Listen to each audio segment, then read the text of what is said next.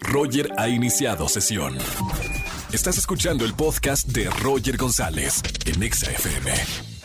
Seguimos en XFM 104.9 y como todos los martes tenemos al doctor Dinero, Poncho Romo, desde la ciudad de Chicago, eh, conectándonos en vivo para conocer más sobre el tema de testamentos. Estamos en el mes del testamento y es indispensable conocer acerca del tema. Poncho, ¿cómo estamos, amigo? Buenas tardes. ¿Qué tal? ¿Qué tal? Encantado de estar aquí y platicando efectivamente del testamento. Desde hace 10 años que septiembre eh, recordamos a todos que hay que hacer testamento. Y, fíjate que es algo bien curioso porque existen muchísimos mitos que, hoy el testamento es cosa de viejitos, es de mal agüero. Al contrario, hay que prevenir, de eso se trata.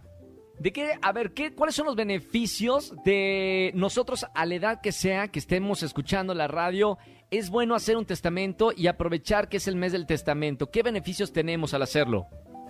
Fíjate, un testamento es un trámite notarial y se ve como que algo muy sofisticado. Ya desde que decimos notario decimos, oh, oh, creo que esto sí va a ser algo muy complejo y caro. Y caro. Pero justamente por eso, el caso cuando llega septiembre, todas las notarías que, eh, bueno, es a nivel nacional, varía el precio por estado, pero todas las notarías bajan al 50% sus costos ¿Qué costos? ¿Cuánto estamos hablando? ¿Qué es mucho, qué es poco? Más o menos en Ciudad de México, aunque ya decimos que varía, pero son aproximadamente 1.300 pesos y para adultos mayores cuesta la mitad, aproximadamente 560 pesitos. Entonces, ¿de qué se trata? A partir de los 16 años, yo ya puedo crear un testamento. Nada más que como pues todos hemos visto muchas películas, novelas, series, y que de repente está el momento donde está toda la familia reunida, y ahí es donde empieza a leer el albacea es decir, la persona encargada de entregar los bienes y de decir qué es lo que la persona heredó, pero no es la única forma. Lo que pasa es que los testamentos hay muchos. El más sencillo, que es el que nos conviene, bueno, eso es que yo recomiendo y el que yo tengo, es un, es un testamento que se le llama ordinario. Y en ese, ¿qué hago? Yo le pongo a quién quiero heredar qué, pero tal vez no tengo que ser tan específico, es decir, todas mis cuentas bancarias o todo lo que yo tenga se lo pongo a tal persona, o todo lo que yo tenga a, no sé, algún familiar o, alguien que nosotros queramos, pero no tenemos que ponerle el edificio, el departamento que está en tal lugar, si es que tenemos un departamento o el auto, porque las cosas van cambiando.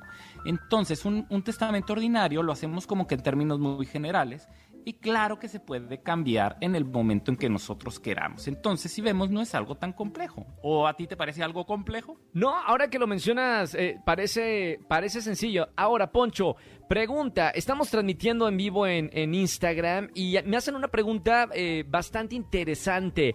¿A quién puedo heredar? Es verdad, porque hemos escuchado también en Estados Unidos que se le hereda hasta mascotas. La pregunta que me hacen aquí en Instagram es que, si aquí en México se le puede heredar a mascotas. ¿Eso es permitido? ¿Sabes qué? Podemos heredar a quien nosotros queramos que no sea algún familiar. Y bueno, y sí, efectivamente, podríamos heredar a mascotas, aunque eso es algo bastante más sofisticado. No lo vamos a lograr con un testamento ordinario. Ya tiene que ver un testamento cerrado, con un notario, algo muchísimo más complejo, porque obviamente, pues, la mascota, imagínate, si, si fuera una persona menor de edad, pues también tiene que tener alguien, algún tutor, alguien mayor de edad que la pueda ayudar. Entonces, en ese caso, si estamos heredando algún, alguna mascota, no puede ser la mascota nada más, tiene que haber alguna persona responsable. Ese es el tema. Entonces, al final de cuentas, es eh, eh, nosotros lo que hacemos es le ponemos a alguna persona que sea responsable de esa mascota y sí, ahora sí, que, cuáles son los cuidados que debería de tener.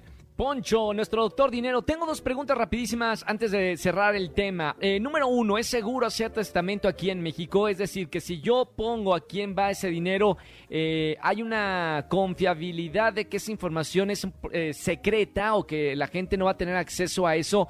Eh, para no evitar cosas que he visto en películas. Y número dos, si el gobierno este, tiene, tiene beneficio de los testamentos, es decir, que si alguna parte de todo ese dinero se le tiene que dar al, al gobierno.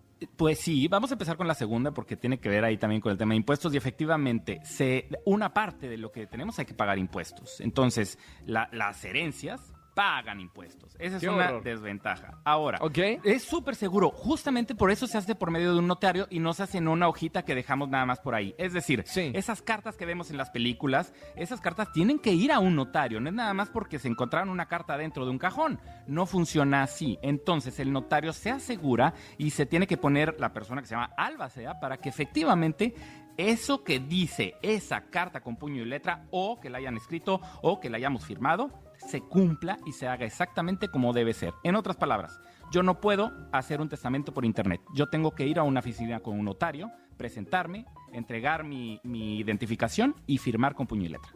Perfectísimo. Ahí está. Bueno, hablando de los testamentos, en este mes de testamentos, aprovechen, eviten problemas eh, cuando ustedes ya, o todos nosotros estiramos ya la pata y estamos en otro plano existencial. No dejemos problemas a través del testamento, no importa la edad que tengas. Eh, Poncho, si tenemos más preguntas acerca de esto, ¿cómo te podemos seguir o dónde te encuentra la gente que nos escucha? En PM Finanzas en Twitter y en Alfonso Marcelo R. Estoy en Instagram y en Facebook. Y sí, bienvenidas las preguntas. Vamos a hacer nuestro testamento. Esa es la tarea de este mes. Gracias, Poncho. Un abrazo muy grande, amigo. Gracias, saludos. Saludos, es bien raro, se siente como si estuviera aquí enfrente de mí desde la ciudad de Chicago, uno de los mejores financieros de México, Alfonso Marcelo Romo Alanís. Escúchanos en vivo y gana boletos a los mejores conciertos de 4 a 7 de la tarde por Exa FM 104.9.